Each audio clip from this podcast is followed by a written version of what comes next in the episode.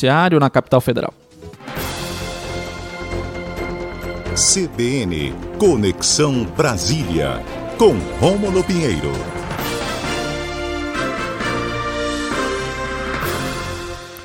Muito bom dia, Rômulo Pinheiro, tudo bem? Bom dia, Israel. Bom dia a todos os ouvintes da Rádio CBN Amazônia Belém. Vamos falar de temas importantes aí dos bastidores do Judiciário na capital federal, Rômulo. O julgamento do procurador Delton Dallagnol no Conselho Nacional do Ministério Público foi suspenso pelo STF, o Supremo Tribunal Federal? Pois é, Israel. Hoje seria o dia B de Deltan Dallagnol no Conselho Nacional do Ministério Público. Só para contextualizar nossos ouvintes, o Conselho Nacional do Ministério Público é um órgão competente para analisar eventuais transgressões disciplinares dos membros do Ministério Público. E Deltan Delagnol já tinha mais de 50 reclamações no Conselho, a maioria em que eram meras retaliações ao trabalho que ele fazia, que ele não faz na investigação do Lava Jato, mas três processos prosperaram, três processos administrativos prosperaram. O primeiro foi o do senador Renan Calheiros, com relação às manifestações de Deltan Dallagnol no momento da eleição do Senado, da mesa diretora do Senado. Um segundo processo do PowerPoint do presidente Lula, aquela questão do PowerPoint, bem conhecida. E o terceiro caso foi a reclamação proposta pela senadora Cátia Abreu. E essa é uma, é uma pedido de providências mais grave, que foi com relação àquele acordo que o MP fez com a Petrobras nos Estados Unidos, e a multa aplicada pela Petrobras, de mais de 2 bilhões e meio de reais, ia ser destinada àquela malfadada criação da Fundação de Direito Privado pelo Ministério Público. Ou seja, o MP criar uma, uma pessoa jurídica para gerir um dinheiro que era público, posteriormente o próprio MP veio e, e, e o próprio Deltan se manifestou no sentido de que foi um equívoco aquela proposta. Mas isso virou uma reclamação no Conselho do Nacional do Ministério Público. E ontem e hoje nós tivemos é, decisões nesse sentido. Há, há, menos de uma hora atrás, por exemplo, ah, os conselheiros do CNMP decidiram retirar da pauta o caso do PowerPoint, que era o único que ainda ia ser analisado hoje à tarde, e os outros dois foram retirados pelo ministro Celso de Mello ontem, alegando, Deltan alegava um vício de procedimento, ou seja, a sua defesa não teve a oportunidade de se manifestar é, de maneira adequada e isso suspendeu esses julgamentos, mas que em um momento adequado serão analisados pelo Conselho Nacional do Ministério Público. E o ministro Fux também, é, ainda ontem, é, de, é, é, determinou que o CNMP desconsiderasse uma punição anterior a Deltan Lagnol para que essa condenação anterior por falta de decoro fosse prejudicial aos processos atuais. Veja que o dia D de Deltan realmente era para ser hoje e não será mais, mas futuramente esses processos deverão ser retomados com uma previsão de julgamento nada favorável ao procurador da República. Veja que, só para é, contextualizar, esses julgamentos não têm o poder de tirá-lo do cargo, apenas removê-lo da condução da Operação Lava Jato.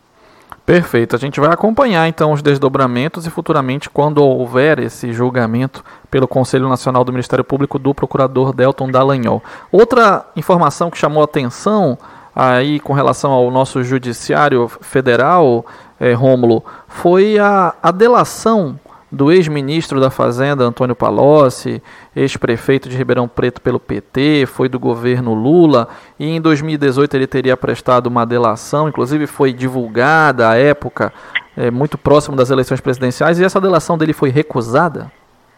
É, Jael, os acordos de delação premiados são conhecidos por serem é, informações prestadas nas quais a prova deva ser apresentada junto com as alegações.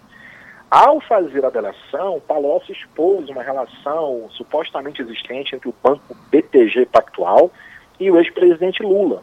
E o curioso, na verdade, não curioso, mas é, compreensível que naquela, naquela época, naquele momento, essas informações de Palocci geraram mais de 26 inquéritos policiais que geraram novas fases da Operação Lava Jato inclusive com mandado de prisão para o presidente do Banco BTG Pactual, é, com mandados de busca e apreensão de fatos de 2010, 2011, isso em 2018, uma série de, de, de incongruências jurídicas muito graves.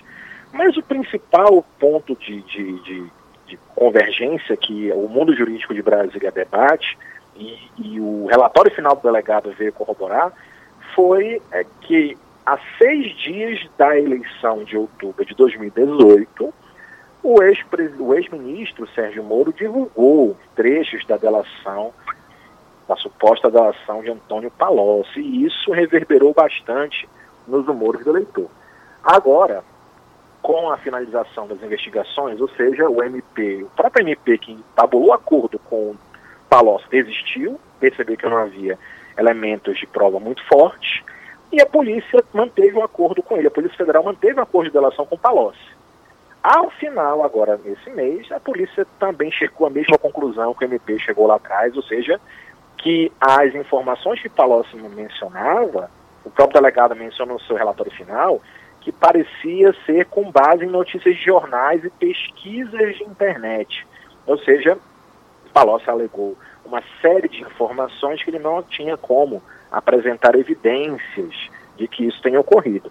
Isso gerou um descontrole, né? gerou uma, uma série de, de, eventos em cadeia que nós estamos vendo os resultados hoje. Mas isso com a participação efetiva dos membros do Lava Jato e, na época, do ex-ministro Sérgio Moro. Esse é um dos fundamentos também dessa suposta parcialidade, tanto da Lava Jato como dos ministros, são, estão sendo tão debatidas no mundo jurídico em Brasília é aguardar para conferir as próximas etapas do julgamento do CNMP para verificar se isso vai gerar alguma punição ao procurador ou, eventualmente, anulação de alguma condenação das que foram é, produzidas a partir desses depoimentos que não houveram provas, ou que não houve provas. Rômulo Pinheiro, advogado, professor universitário, mestre em Direitos Humanos, ele que sempre participa aqui conosco do Conexão Brasília. Muito obrigado, Rômulo. Eu que agradeço, meu amigo. Toda terça-feira estamos de volta aqui para contar mais detalhes dos bastidores no mundo jurídico em Brasília. Um abraço. Um abraço, 11 horas, 19 minutos. A gente faz um rápido